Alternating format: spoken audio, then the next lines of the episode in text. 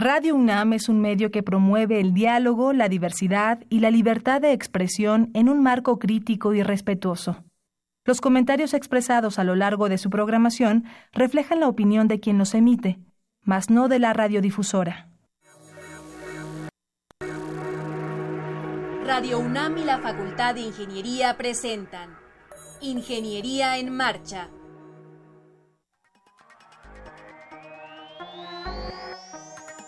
un espacio dedicado a la divulgación del quehacer de la Facultad de Ingeniería. Ingeniería en Marcha. Le informamos sobre las innovaciones tecnológicas y de investigación. Orientamos en temas de autoconstrucción. Presentamos la cultura y las artes. Y compartimos nuestras victorias en el deporte. Ingeniería en Marcha. Un programa pensado para vincularnos con usted. Ingeniería en Marcha.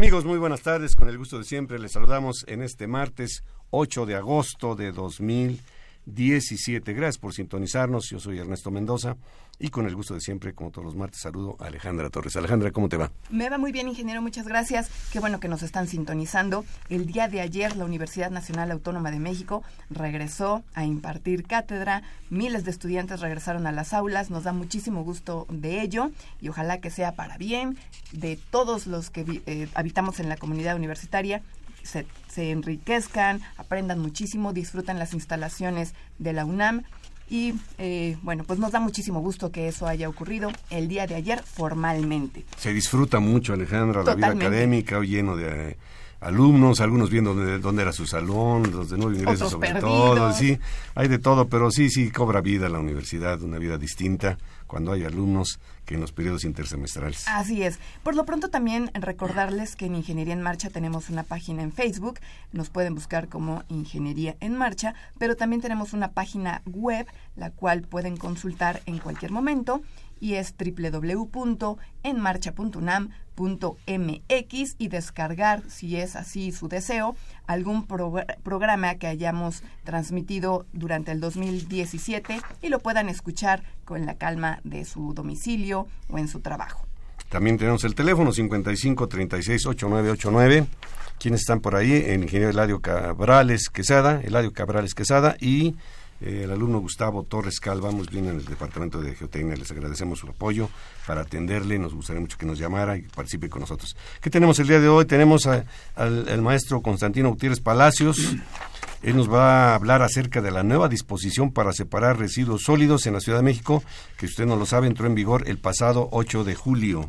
También vamos a comentar sobre el eclipse de sol del 21 de agosto. Para ello nos va a acompañar el ingeniero Pedro Matabuena Cascajares. Dos alumnos de la Facultad de Ingeniería de la carrera de Mecatrónica y Sistemas Biomédicos, son Alejandro Mendoza y Oscar Ortiz, nos van a hablar de una, aplicación muy interesante que se llama UVA y finalmente, el maestro Oscar Herrera nos va a decir en qué consiste el programa 7 de la temporada de verano de la Orquesta Sinfónica de Minería. Así es que no se mueva y acompáñenos. 225 años formando ingenieros. 1792-2017. Facultad de Ingeniería.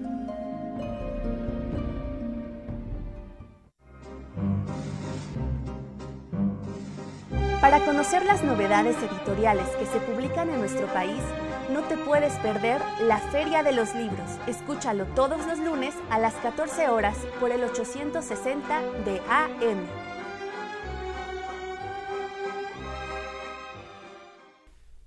Bien, está con nosotros el maestro Constantino Gutiérrez Palacios. Vamos a hablar sobre la nueva disposición para separar residuos sólidos en la Ciudad de México quiero comentarles que el ingeniero Constantino es egresado de la Facultad de Ingeniería de la UNAM. Realizó estudios de posgrado en la Universidad del Sur de California, en Estados Unidos de Norteamérica, donde se graduó como maestro en Ingeniería Ambiental. Profesionalmente ha laborado en el sector público en el Fondo Nacional de Fomento al Turismo, FONATUR, donde fungió como gerente de Ingeniería Ambiental. Ha colaborado con diversas empresas en la elaboración de estudios y proyectos relacionados con la ingeniería sanitaria y ambiental. Actualmente es profesor de tiempo completo y tutor en el programa de maestría y doctorado en ingeniería ambiental en la Facultad de Ingeniería de la UNAM. Ingeniero, nos da muchísimo gusto que esté con nosotros. Bienvenido. Muchas gracias y gracias por la invitación. No, hombre, al contrario. Es un tema muy actual. Sí. Acaba de entrar en vigor el 8 de julio esta nueva norma en la que los habitantes de la Ciudad de México vamos a separar en cuatro rubros los residuos sólidos. ¿De qué trata la norma? Bueno, eh, esta norma debo, debo empezar diciendo que tiene unos antecedentes de que desde hace más de 10 años la ley de residuos sólidos del Distrito Federal ya establecía la obligación para separar en dos fracciones, orgánicos e inorgánicos. Eh, desafortunadamente tardamos eh, para entender cómo debíamos separar. Hubo muchos problemas porque la gente eh, tenía confusión de cómo separar y de, de, cualquier manera se fue acostumbrando y ya lo separaba. Pero también la confusión estaba en, en, en los recolectores, en los camiones recolectores, que a veces confundía, a veces mezclaba los residuos, etcétera. Y la gente se molestaba. La gente se molestaba, desde luego. Pues sí, decían, a ver, ¿para qué estoy separando yo aquí, matándome en dos recipientes y luego lo van a mezclar en el camión? Sí, sin embargo, este problema se fue eh, reduciendo porque eh, las delegaciones establecieron un programa de separar, de recolectar, perdón, los residuos inorgánicos en determinados días, por ejemplo, lunes, miércoles y viernes y los orgánicos martes, jueves y sábados. Entonces ya la gente se acostumbró, los recolectores también se acostumbraron y eso pues ya fue avanzando. Ahí en la zona, pero ahí donde yo vivo, no sé en tu casa Alejandra, pero así lo hacían, ¿eh? Ya mm, este, sabíamos, ah, hoy es jueves, toca la orgánica o toca la inorgánica, pero eran solamente dos. Solo dos. Y Alejandra comentó que ahora son cuatro. Así es. Precisamente eh, al entrar en vigor el 8 de julio de, de este año, aunque la, la norma, que la norma ambiental NADF 024 entró, eh, se aprobó el, en 2015, se dio un año para entrar en vigor, para que la, gente la conociera, y eh, se dio otro año más, porque se, se, tenía la intención de que se hicieran eh, estudios piloto con algunas colonias para irles diciendo cómo se iba a separar, etcétera, y eh, finalmente ya entró en vigor este en este año de 2017. Bueno, rápidamente lo que nos obliga ahora, precisamente como, como bien lo comentabas Alejandra, van a ser en cuatro fracciones. Cuatro fracciones, cuatro categorías. Cuatro categorías. Cuatro tipos, pues. De... Sí. Eh, los residuos eh, biodegradables susceptibles a ser aprovechados, que básicamente son residuos de jardinería, eh, residuos de alimentos eh, y se deben poner en un contenedor color verde. Eh, estos son susceptibles para enviarse a pues desde, desde para hacer composta, biocombustibles, fertilizantes, lombricomposta, inclusive hasta para alimento de, de animales, bien seleccionado el, material, y para producir biogás. Después, la segunda eh, tipo de, de, residuos son residuos inorgánicos con potencial de reciclaje.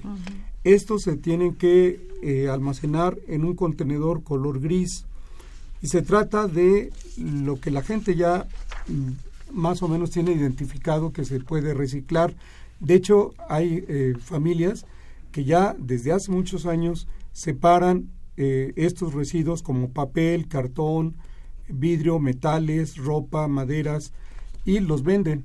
Esa es la 2. Esta es la 2. gris. También ahí entran las botellas de PET, ¿no, maestro? Eh, sí, aquí entrarían también las, las, botellas de PET. Y eh, después el tercer grupo son residuos inorgánicos de aprovechamiento limitado. Estos se deben almacenar en un recipiente color naranja. Se trata de, em, de residuos como eh, papel de baño, eh, pañuelos usados, eh, preservativos, toallas sanitarias, cotonetes, curitas, pañales, etcétera. ¿Pueden ser también las colillas de cigarro, maestro? Eh, no, las colillas de cigarros vienen, sí, perdón, aquí también entran las colillas de cigarro. Sí, eh, polipapel, bolsas de frituras, calzado, hule, colillas de cigarro, chicles, etcétera. Y eh, ¿Y el cuarto? el cuarto son residuos de manejo especial y voluminosos. En este caso, bueno, la norma nos dice que usemos un contenedor color marrón, pero eh, cuando hablemos del tipo de residuos, pues hay algunos que por su tamaño y volumen, pues no va a ser posible meterlos en un contenedor, contenedor. pero pero algunos más pequeños sí se pueden poner en este Ejemplos contenedor. de este grupo Ejemplos, 4. Lo dividen en, en esteres y muebles, grandes y pequeños eh, electrodomésticos, como aparatos electrónicos de consumo y paneles, eh, pilas, eh, aparatos de alumbrado, eh, estamos hablando de muebles, juguetes, Colchones. colchones, llantas, todo, todo Ahorita que eso dijeron que- colchones, Sí, me que la- pasa Exacto. gritando Sí, sí, sí. siempre, ¿no? Sí, todo, todo, todo esto. Eh, estos, eh, inclusive en la misma norma, viene un anexo que yo los invito a, a que la ¿Dónde lean. se puede consultar toda esta información? Toda esta información se puede consultar en la, eh, se- en la página de la Secretaría de Medio Ambiente del Distrito Federal eh, y eh, pueden descargar la, la norma. Es, es la norma ambiental eh, 024. En esta misma norma viene un anexo donde especifica todos los, los, los residuos volu- voluminosos que pueden entregarse los días domingo. Los días domingo. Eh, solamente será en domingo. En domingo, sí. A ver, pero, perdón. Sí, adelante. No, no, es que la parte práctica, este, estoy entendiendo que tendríamos que tener esos cuatro contenedores o esos cuatro contenedores van a estar eh, por parte de la Ciudad de México. ¿Cómo va a funcionar ya operativamente? De las dos situación? maneras. Si uno tiene la posibilidad que en su hogar pueda tener esos cuatro contenedores, porque genera re- eh, poca cantidad de residuos, pues para no confundirse y para que vaya aprendiendo, tiene que usar ese color de contenedores. Claro, en un principio va a ser un gasto que tenga que hacer Claro, la familia, pero pues eso le va a ayudar. por- Y tener los productos, hay una listita Exacto. para ver a ver este dónde lo Así pongo. es. No, Y además irle enseñando a los integrantes de la familia, cuando hay así niños, es. a ver, el chicle va Exacto, en el contenedor naranja. Naranja, exactamente, por ejemplo. Las servilletas van a ir en el... Igual, en el Y color las naranja, colillas, las en tal colillas otro y cigarro, etcétera. De acuerdo. Y Ahora- la segunda opción es, me decías, Eh, los residuos eh, inorgánicos aprovechables, es el papel, cartón, todo lo que eh, ya la gente está acostumbrada a que se recicla. Ah, no, pero yo decía, bueno, decías este, los que puedan tener en su casa los contenedores Ah, sí. con los diferentes colores verde, gris, Verde, naranja gris, y naranja marrón, y- pues ahí lo tienen, ¿no? Claro, que generen sí. poca cantidad. Sí, eh, de cualquier manera, eh, en las zonas este, ya más pobladas, las delegaciones van a colocar contenedores con estos colores para que la gente vaya a, a disponer sus residuos de acuerdo a la norma y de acuerdo al tipo de residuos. Oiga, maestro, y por ejemplo, eh, si en una unidad habitacional están esos contenedores por color, yo como usuario debo de llevar mi el contenido del, del recipiente color verde en una bolsa de plástico o nada más la la la, la agrego La- la vacío, al- sí. Bueno, si es un contenedor ya de la unidad habitacional, se pueden ir a disponer directamente los, los residuos. porque si no se va a llenar de bolsitas Exacto, de plástico así es, sí. lo de Sí, comida. eh, ya sea cuando se tienen contenedores grandes es más fácil que uno vaya y los deposite ahí sin usar bolsas directamente. Pero cuando pasa el camión eh, a la esquina, pues sí nosotros tenemos que poner o bolsas de ese color que le corresponda O los o contenedores. los contenedores y ya ellos los, los algún tipo de, botes o alguna cosa Sí. así, con tapa, por supuesto, Exacto. para que ellos lo vacíen al, al- al carro. Eh, si me permiten, quisiera referirme a una confusión que ha causado este último eh, tipo de residuos, los, los voluminosos, porque la, la gente piensa que también ahí se pueden eh, disponer lo que se denomina el cascajo. Y es y eso no no no se los van a recibir.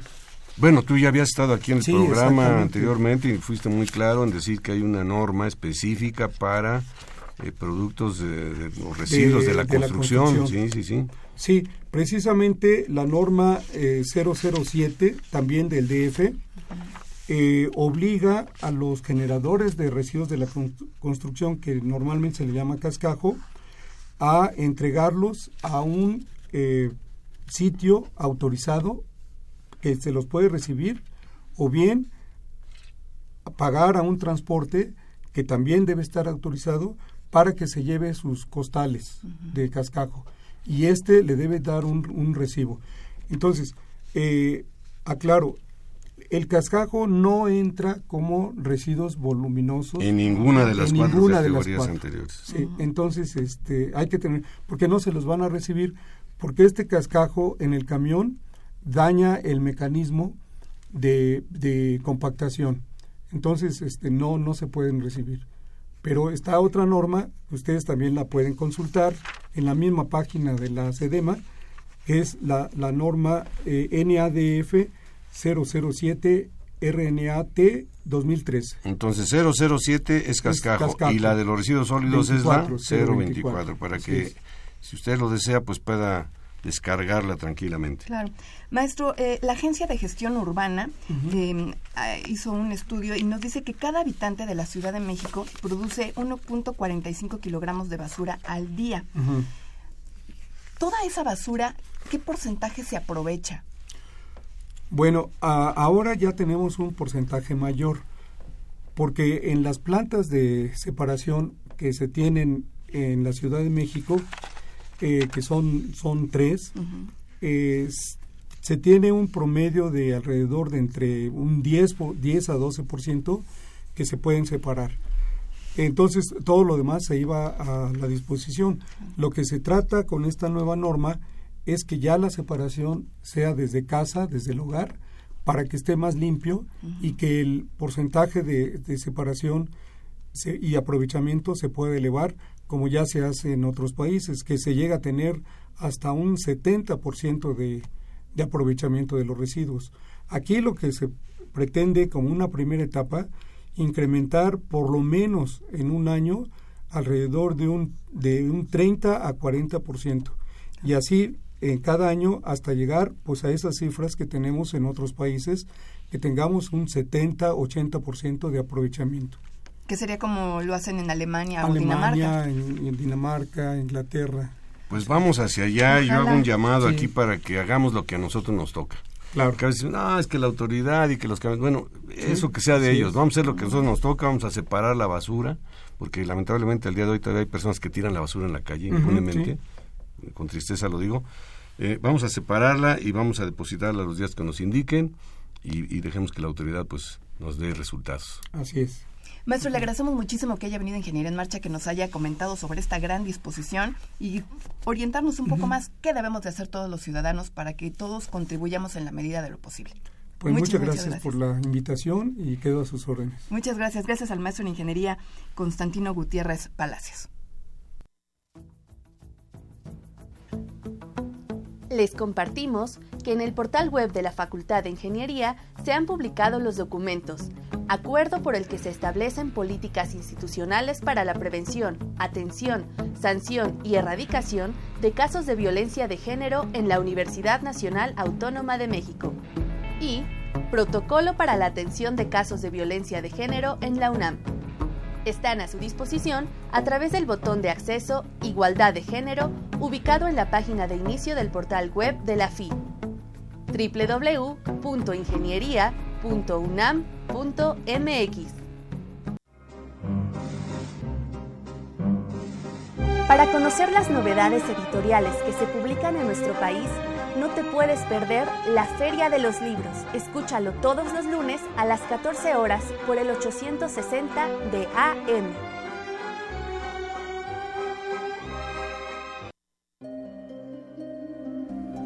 ...225 años formando ingenieros... ...1792-2017... ...Facultad de Ingeniería...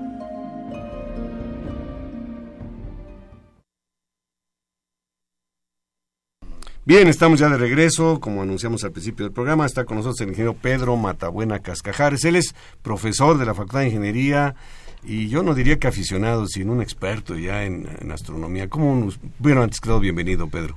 Bueno, buenos días, buenos días, Alejandro. Muy rápidamente, porque el tiempo ya ves cómo se nos va aquí muy rápido. ¿Cómo nace tu afición a esos temas de astronomía?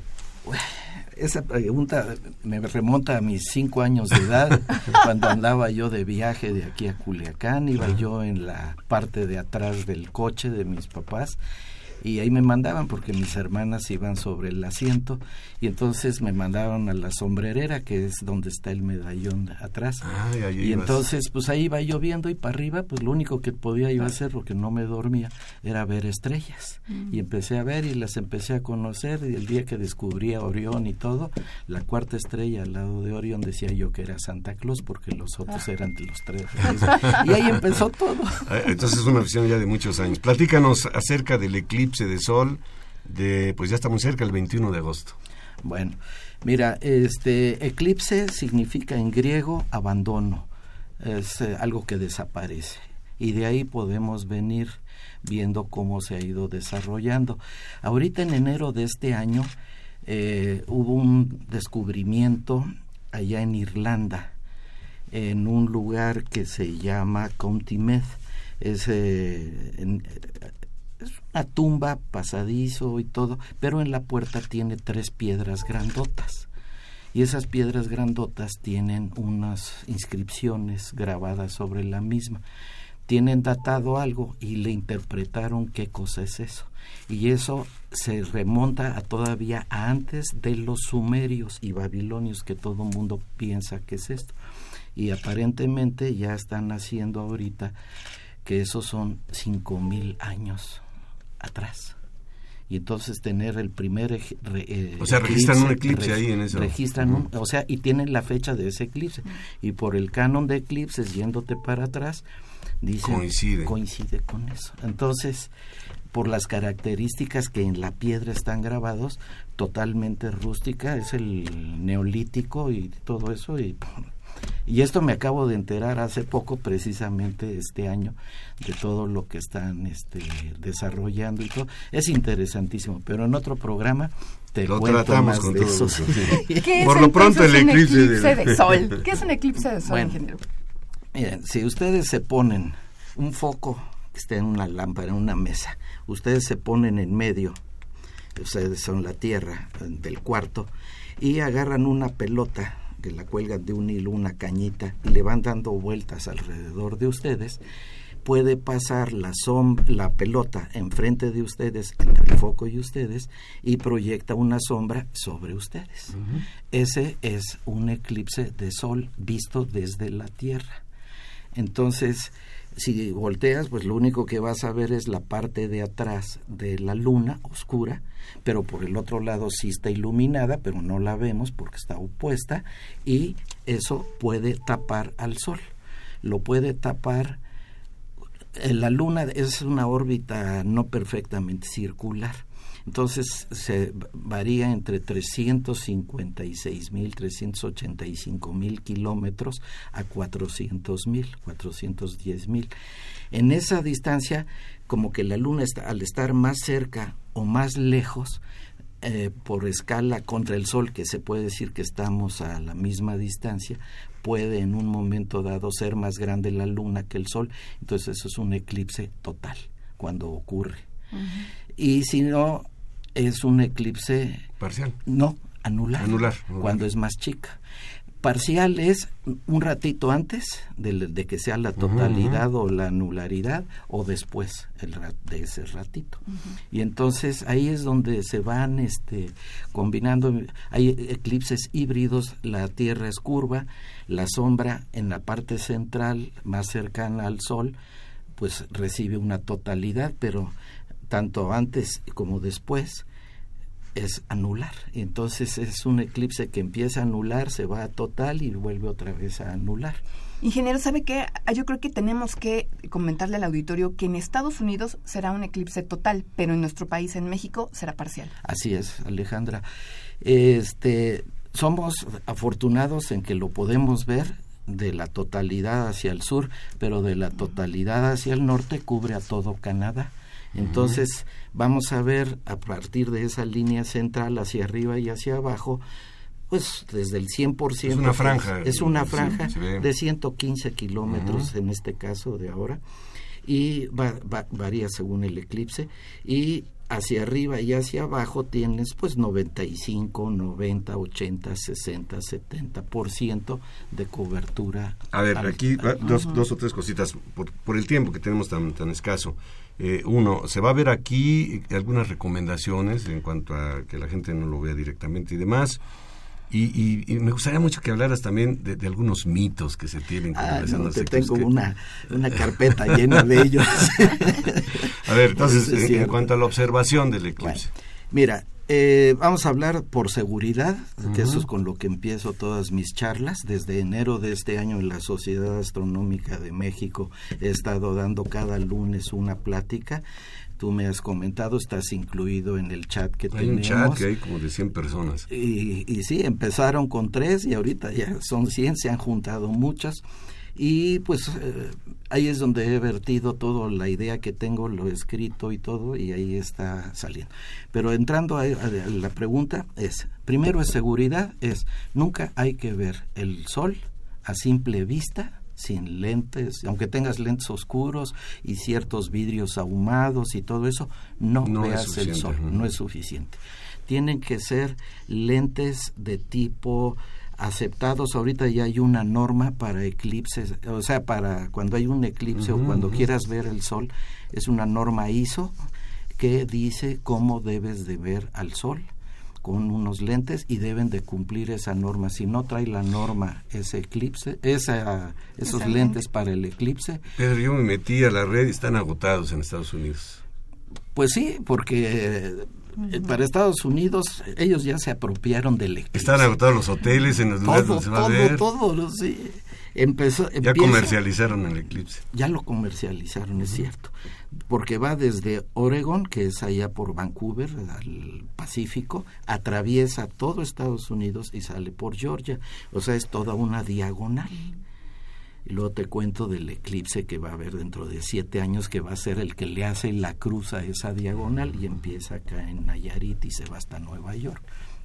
Pero esa es otra cosa. Pero regresando al tema de seguridad, lo mejor es verlo por medios indirectos. Ese, eso es lo más fácil. Empiezo con el más simple, agarren un plato de, de, la, de la vajilla, pónganle agua, si el plato es oscuro es mejor porque se va a ver mejor el contraste del sol y vean el reflejo. El reflejo ya no es peligroso. no, ya no. Que a veces te lastima, ¿eh? Cuando llegas a ver el reflejo. ahora sí, ahí sí puedes usar lentes, oscuros de Raiva. Perdón, no hay que decir marcas. pero de estos. Unos buenos lentes oscuros. Unos buenos lentes, aquí. Y no es para estar una hora viéndolo, es para verlo 5 o 10 segundos, que es lo que tu memoria, eh, tu cerebro registra la imagen y la guarda. Y va a ser eterna durante toda la vida entonces, el 21 de, agosto, ¿a qué horas va a ser este asunto? Bueno, el máximo va a ser alrededor de las 12, un poquito antes. Va a empezar como el, 21 es lunes. Lunes, lunes. Empieza como a las 10 de la mañana, que el, empiezas a ver la primera mordida del sol porque lo toca la luna y ya se empieza a notar va a la máxima que va a haber aquí en México, que va a ser del orden del 38%. ¿38% de qué? El diámetro del Sol es el 100%. La mitad de ese diámetro del Sol es el radio, ese es el 50%. Y un poquito menos, 38%, es eso. O sea, vamos a estar viendo un poquito eh, de, del Sol, o sea, dos tercios del Sol en diámetros pero en áreas son muy diferentes porque son dos círculos, uno concéntrico. Decíamos antes de entrar al programa como quien le da una mordidita. A una galleta de esas que no digo la marca redonditas, la vas mordiendo y eso va a ser una mordidita sin mucha hambre, eso es lo que vamos a ver. Eso es lo que vamos a ver aquí en México. Em, maestro, usted nos compartió por redes sociales una, una imagen en donde dice em, en qué partes de, de nuestro país se va a poder ver y a qué hora. Eso lo vamos a poner ahorita en nuestro Facebook, pero rápidamente solamente comentar que para la Ciudad de México el máximo se podrá ver a las 13.19, 13.20 horas. Sí, mira, el que lo vaya a ver, Alejandra, es que lo vea desde el principio y que lo vea hasta el final. Y eso, pues verlo es juntarse con amigos, estar discutiendo, verlo de una forma, hacer comentarios. Si es hábil para la cámara, hay que tomar fotos, pero con el mismo filtro que usaríamos sí, sí, para sí, eso hay que enfatizarlo mucho y decirlo mucho en voz alta de que no vean el sí, porque sol de manera directa. Nuestro cristalino es una lupa que tenemos dentro de cada ojo y en la retícula, perdón, en la retina, ¿qué retícula? Retina hay una mácula que ese es el punto donde llega el nervio óptico. Si ahí llega la, el foco, el, la concentración de los rayos solares que son de luz, de rayos X, de rayos gamma, eh, todos se desvían y llegan ahí.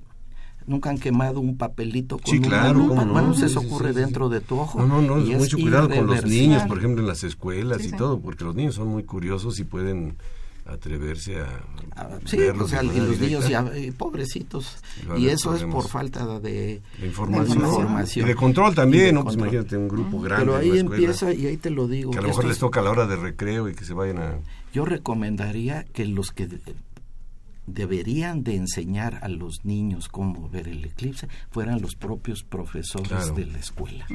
Porque es parte del show, parte de la educación. Y que si lo pueden ver, tú, tú mandaste ahí en tu chat una cajita también no sé si rápidamente lo puedes escribir, pero muy rápido. Pues es agarrar una caja de, cartón, donde puedas cortar un agujero donde entre tu cabeza.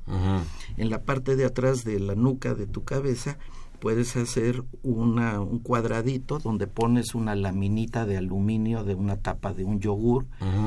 Eh, la pegas ahí muy bien y con un alfiler le haces un pequeño agujerito a donde están viendo tus ojos del otro lado de la caja, pegas una hoja de papel y ahora te sientes en una silla y vas moviendo la caja para, que reflejo del sol. los rayos del sol entren por el agujerito y se proyecten en la en la Esto lo vas a ver muy padre, como si hubieras visto una peliculita, un sí, se va a ver. y, lo, y, y, eso es más seguro que hasta que con el plato, porque no necesitas los lentes de, de sol. Pero sí yo pienso que es y los lentes de sol es una recomendación. Hay gente que lo puede ver bien y si el plato es oscuro no es tanto brillo. Es como cuando estamos leyendo el periódico al sol te deslumbra. pues lo, mismo. Ingeniero hay convidados de honor. Solamente lo podrán ver en Estados Unidos cuando el eclipse sea total. Me refiero a planetas ¿Qué van a poder observar? Tiene un minuto. Sí, este, mira, cuando hay totalidad en un eclipse, es como si te apagan el foco y te dejan de noche, no ves al sol. Y no está la luna porque está... Está entre la Tierra y el Sol. el Sol, pero está apagada la luna también, está a oscuras. Pero alrededor del Sol hay mosquitos que dan vueltas alrededor de ellos. Uno es Mercurio, que es el que está más cercano, luego está Venus, que también se va a ver, pero ahorita Marte está más junto al Sol que el propio Mercurio, porque está del otro lado del Sol. Entonces, eh, lo vemos muy chiquito, pero hay que saberlo distinguir, pero se va a ver rojito ahí en la totalidad. Júpiter está a un lado y pues va a estar en la constelación, creo que es la de Perseo, no, de del león, ya, ahí ya me hice bolas, ya no, no, se apure, no se apure. Pero vamos a ver otras estrellas de primera magnitud y cosas. En, medio minuto, Alejandro dijo un minuto, yo no sé más drástico, medio minuto, alguno de los mitos así grandes que se han dicho con relación a este eclipse. Mira, los eclipses son mito, magia y matemáticas. eh, ¿Por qué? Porque son las tres M que yo le llamo. Los mitos son las mentiras que se han hecho, de que la señora embarazada, que el, eclipse, que el bebé le va a salir mal, que no sé qué, o el labio leporino. Esos son los mitos, eso no es cierto. Lo que estamos viendo es un fenómeno físico de una piedrota que es la Tierra, otra piedrota que es la Luna y una masa de gas que es el, sol. Y esos que se cambian, se han cambiado aquí en, el sistema solar y en cualquier sistema solar que haya en la otra parte del universo. Y eso no produce nada. O sea, son piedras que se están moviendo, ¿no? Este, pues no sé. Eh, a uno que con relación a lo del peso, de las personas. Bueno, la masa, es que hay una fuerza de una atracción de la gravedad y que entonces pues mira. como se interpone la luna y que entonces hay menos atracción. Vamos a pesar un kilo menos. Ajá, No, eso fue- ese es un mito que sacó alguien. Nos pusimos veras. bien contentos. Dijimos, "Ah, sí, No, no, vamos". y fue un video que sacaron, se ha viralizado y todo eso.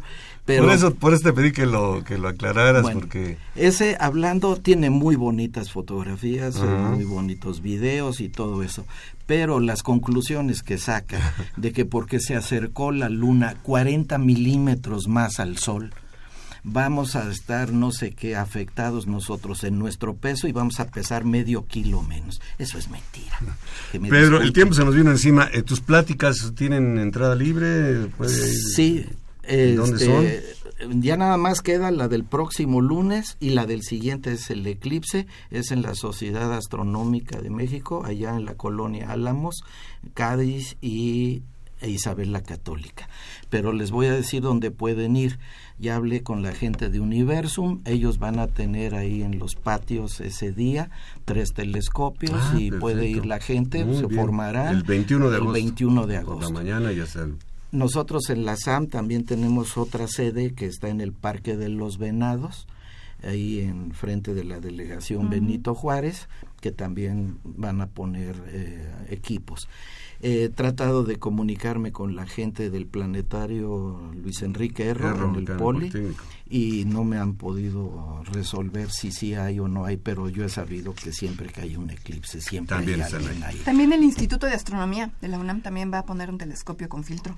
Ah, ya. Bueno, eso Sí, es, sí, sí. eh, eso está Ahí hay varias, agregado. varias opciones. Otro. Sí, Ingeniero Pedro Matabuena Cascajares, Pedro, muchísimas gracias por compartir No, esta gracias información con nosotros. Estaremos muy atentos y nos vemos el día 21. sí, sí. Eh, sí estoy en México. todavía dos días antes del eclipse, todavía no sé si a dónde voy a ir. Porque depende, ahorita Las entró Franklin, meteorológicas, claro. Franklin está ahí, tremendo. viene otro que va para Nueva York, pero viene otra masa que en 15 días, que es lo que nos falta para el eclipse, a lo mejor nos llegó. Si nos llegó, pues Ya. mejor nos va- lo vamos a ver en televisión porque la NASA lo va a pasar. Lo va a pasar. Muchas gracias nuevamente. Pues gracias, a ustedes y Gracias. que la Gracias, pasen bien. Estás en Ingeniería en Marcha, el programa radiofónico de la Facultad de Ingeniería. Si deseas escuchar el podcast del día de hoy y los de programas anteriores o descargar el manual de autoconstrucción, entra a nuestra página www.enmarcha.unam.mx. 225 años formando ingenieros. 1792-2017. Facultad de Ingeniería.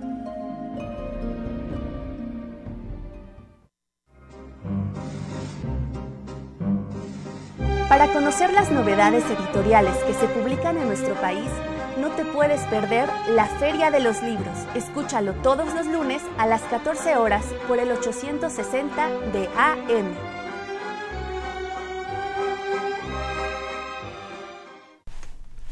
Está con nosotros Alejandro Mendoza y Óscar Artiz, ambos son estudiantes del quinto semestre de la Facultad de Ingeniería. ¿Cómo están chicos? Bienvenidos. Hola, buenas tardes. Gracias. Bien. ¿Nerviosos? Alejandro. ¿quién es Alejandro? Yo soy Alejandro. Alejandro y Oscar Ortiz, muy bien. Ustedes traen un proyecto bien interesante y le denominaron UVA. ¿Qué quiere decir UVA y en qué consiste? Ah, bueno, UVA significa útil, versátil y ágil y es como nosotros creemos que la información siempre tiene que ser presentada. Em, Bueno, el proyecto en sí consiste en una aplicación la cual brinda información dependiendo del lugar en el que te encuentres. Ajá. Si encuent- ah, actualmente solo funciona en la Facultad de Ingeniería, entonces si te acercas al auditorio de la facultad te enseña las conferencias y eventos que hay en, la, en el auditorio. Claro. Eh, igual si te acercas a un edificio de salones te dice qué edificio es y más o menos la distribución. Por ejemplo, si estoy en el edificio A, que es el edificio donde está la dirección, y es el 16 de agosto, me va a decir, no miento, el 21 de agosto me va a decir, ah, en este edificio, en la parte superior está el Observatorio Astronómico de la Zafir, por Eh, ejemplo. En el B, en el B. ¿No? Pues se ¿Cómo? encuentra- No, está en el A, está en ¿Está el en el? A. Ah. Este, sí, es la idea de la aplicación. La aplicación obtiene la ubicación del usuario y dependiendo de esta ubicación le brinda la información del lugar en el que se encuentra. conforme se va moviendo va cambiando esta información para siempre mantenerse actualizado y siempre estar al, al siempre saber sobre lo que hay a tu alrededor.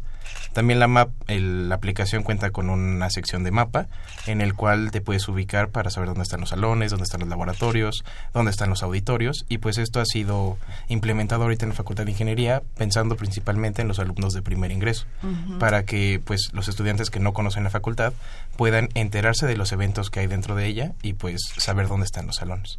¿Qué, qué hay que hacer para tener esa aplicación? Eh, pues simplemente descargarla, ya sea desde la Play Store si es un dispositivo Android o desde la App Store si es un dispositivo iOS. O sea, es libre totalmente, tiene algún costo. Es completamente gratis y la idea es que la aplicación se mantenga gratis. ¿Cómo funciona? ¿Mediante GPS o cómo? Este, utiliza dos tecnologías. La primera es mediante el GPS para obtener la ubicación general del, de la persona y después esta ubicación se centraliza todavía más mediante tecnología Bluetooth de baja energía. esto lo implementamos nosotros en la facultad mediante unos pequeños dispositivos, de hecho no son visibles, y nos pueden nos permiten volver más precisa la ubicación del usuario. ¿Estos dispositivos ustedes los colocaron en diversas eh, partes de la facultad? Ajá, se encuentran en puntos estratégicos como los auditorios, este, ciertos salones, ciertos laboratorios para poder ir ubicando de, con mayor precisión al usuario. Las bibliotecas, por ejemplo, ¿cómo funcionan si me acerco a la biblioteca? ¿Qué, información me da? Este, en la biblioteca, te, bueno, primero te muestra el nombre de la biblioteca porque pues ingeniería tiene tres bibliotecas, te muestra el nombre de la biblioteca y dentro de ella te muestra si en esa biblioteca se imparten asesorías, dónde se encuentran ciertos libros, eh, en qué sección se encuentra cada cosa. Ah, pues está muy interesante. Está buenísimo. Mencionaban, eh, Alejandro, que para los chicos de nuevo ingreso esto va a ser muy útil. Em, ¿Van a aprovechar esta aplicación para darles eh, información sobre dónde pueden recoger su credencial, em, algún trámite para terminar su proceso de inscripción? ¿También para eso sirve? Este, sí, ahorita la aplicación está activa en la Facultad de Ingeniería y a todos los alumnos de primer ingreso les está mostrando los trámites que tienen que llevar a cabo para poder formalizar su inscripción este, se los muestra de una manera muy interactiva y pues les va poniendo la información los días que la tienen que llevar a cabo. Además, también mostramos un poco de lo que es el acceso indirecto a las carreras, ya sea de mecatrónica, sistemas biomédicos o telecom. Porque sabemos que muchos entran con la intención de cambiarse a una de estas tres carreras. Oscar, ¿quién eh, ha participado en este proyecto?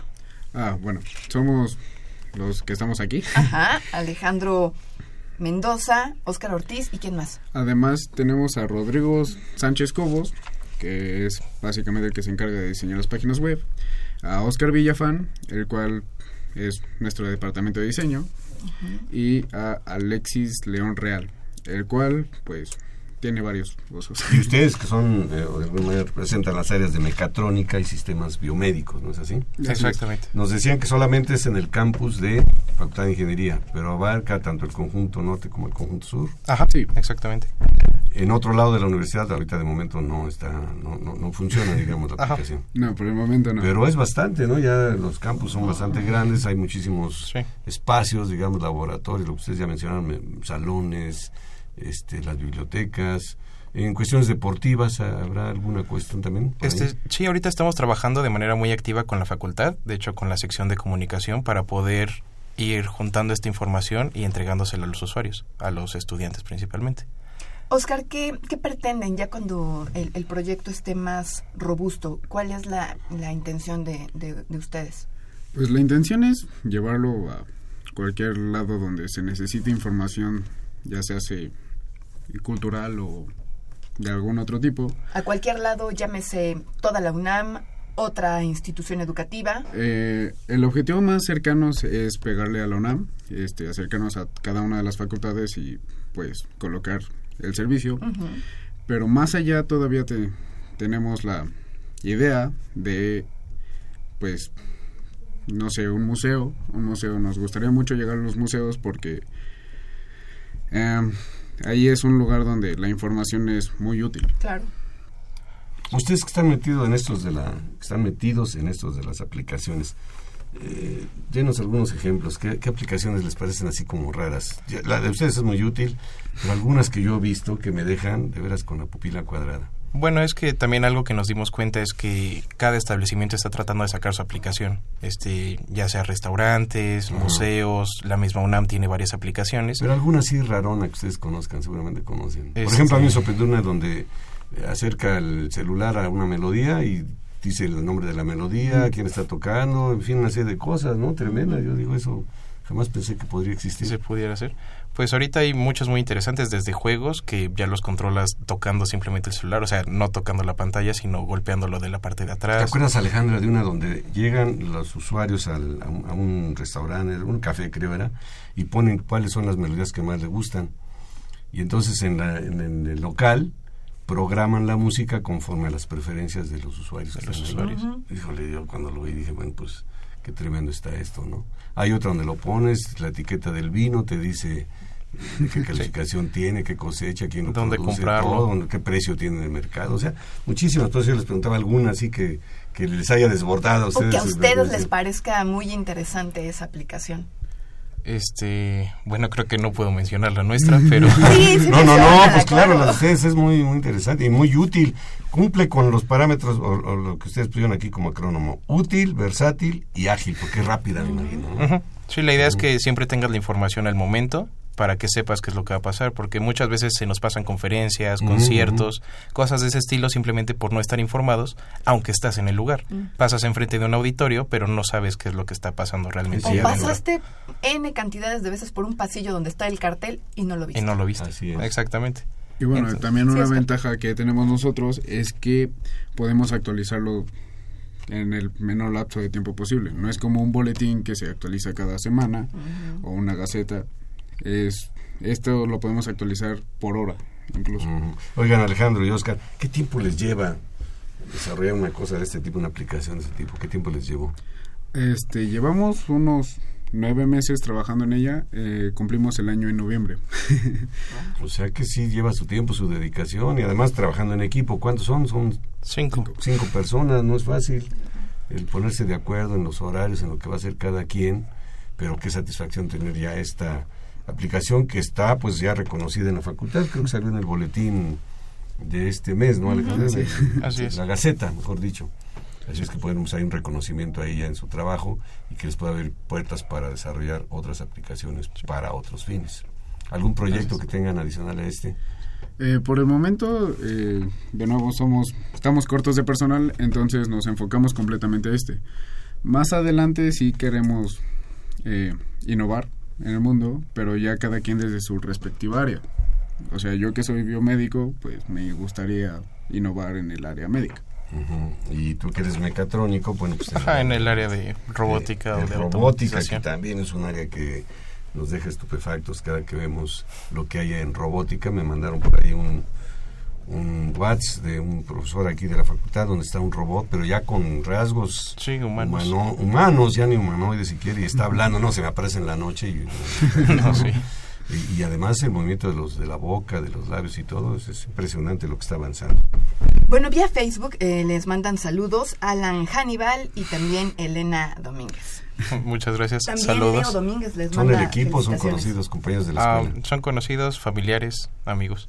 Ah, pues, Ahora, ¿cómo están difundiendo Gracias. ustedes esta aplicación? Entre, sobre todo, entre, como decía Alejandra, los alumnos de primer ingreso.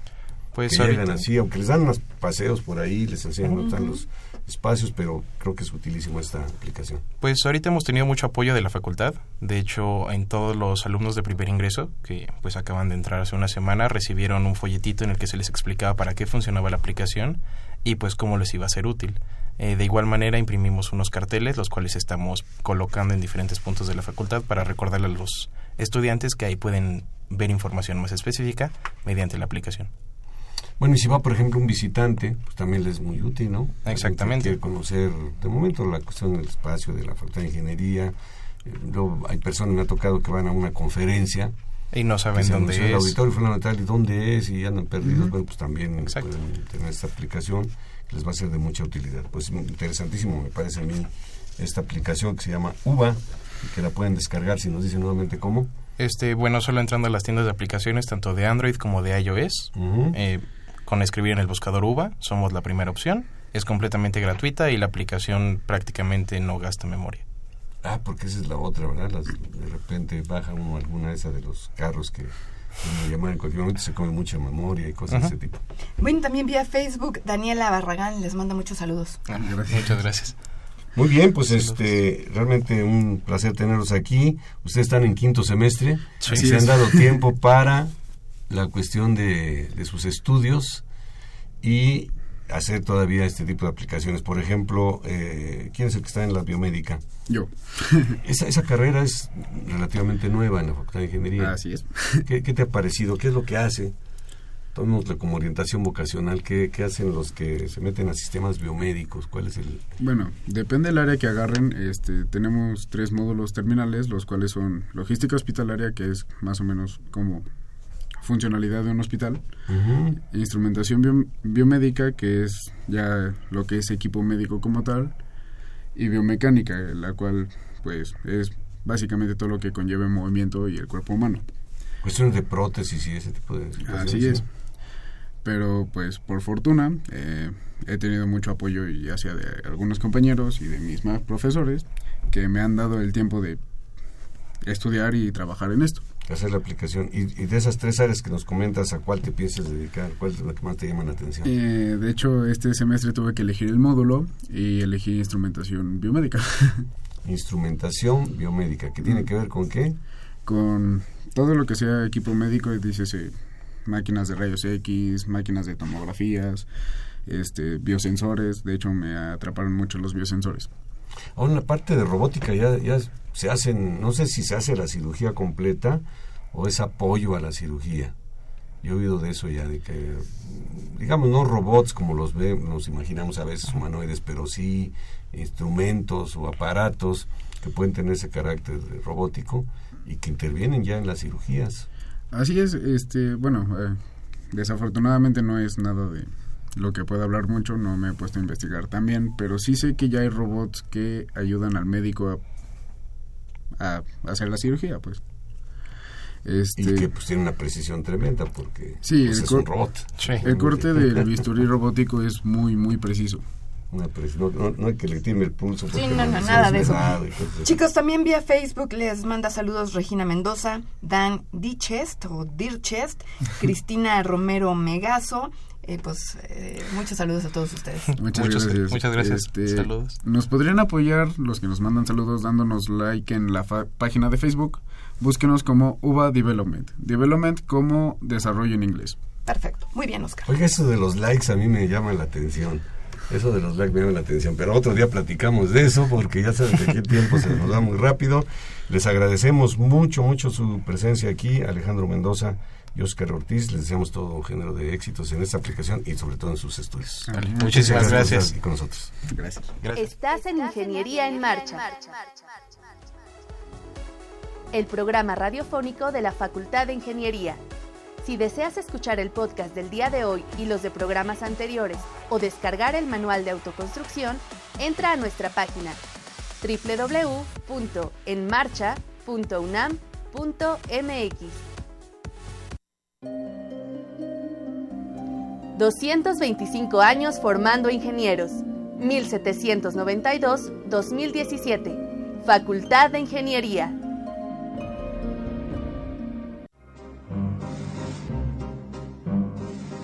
Para conocer las novedades editoriales que se publican en nuestro país, no te puedes perder la Feria de los Libros. Escúchalo todos los lunes a las 14 horas por el 860 de AM.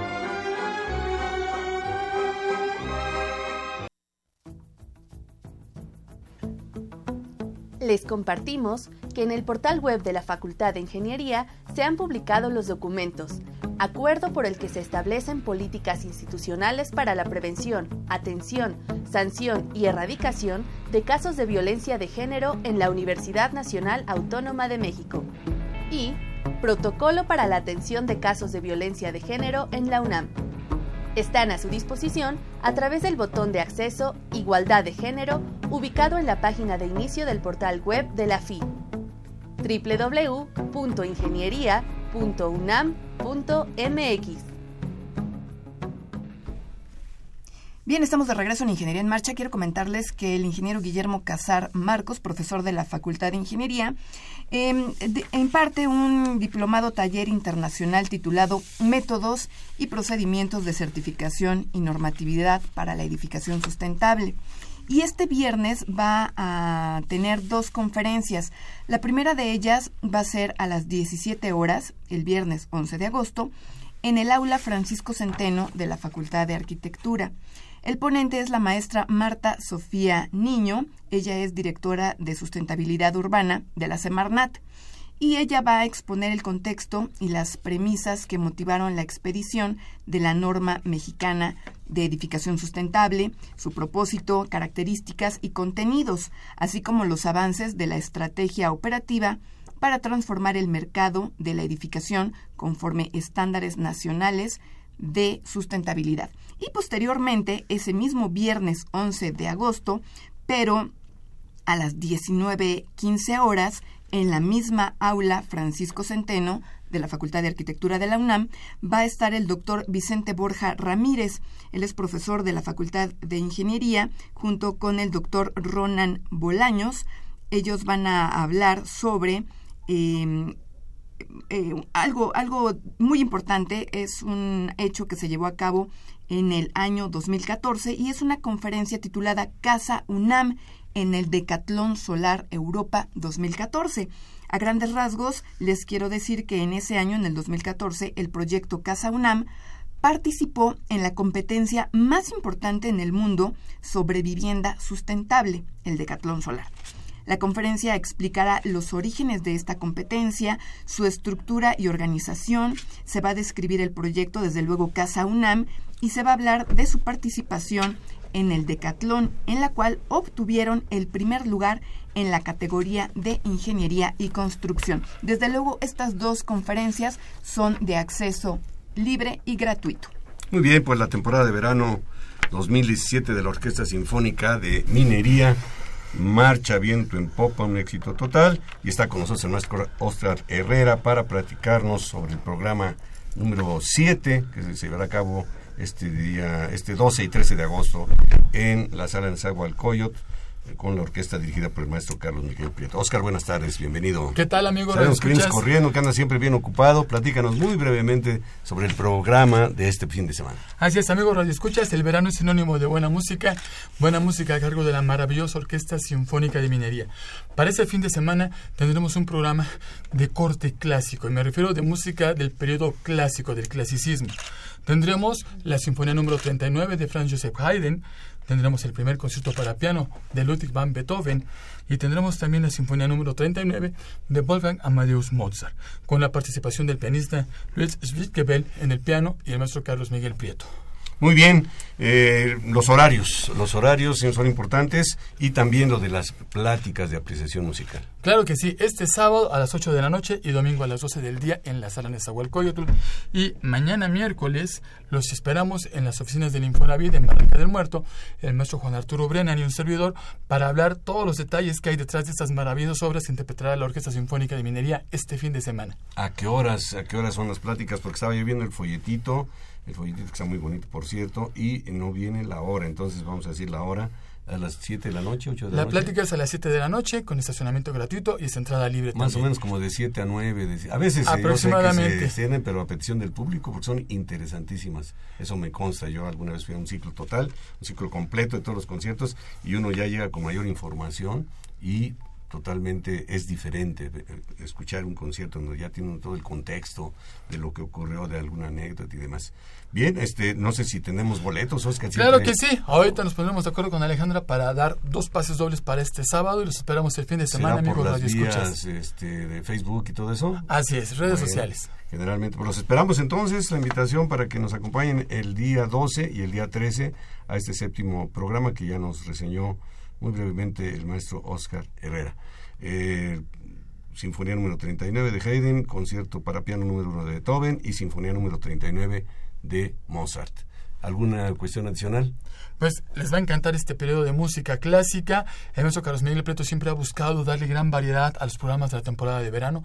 Tendremos música del romanticismo, música del clasicismo, como es este séptimo programa, y cerraremos la temporada con música barroca. Pues muchas gracias, muchas gracias, Oscar. Muchas gracias al auditorio que nos sintonizó. También quiero agradecer la participación de Pedro Mateos en la producción del programa, de Sandra Corona en las redes sociales y de Socorro Montes en los controles técnicos. Le invitamos a que continúen disfrutando de la programación musical que Radio UNAM tiene para ustedes. Hasta pronto. Radio UNAM y la Facultad de Ingeniería presentaron Ingeniería en Marcha.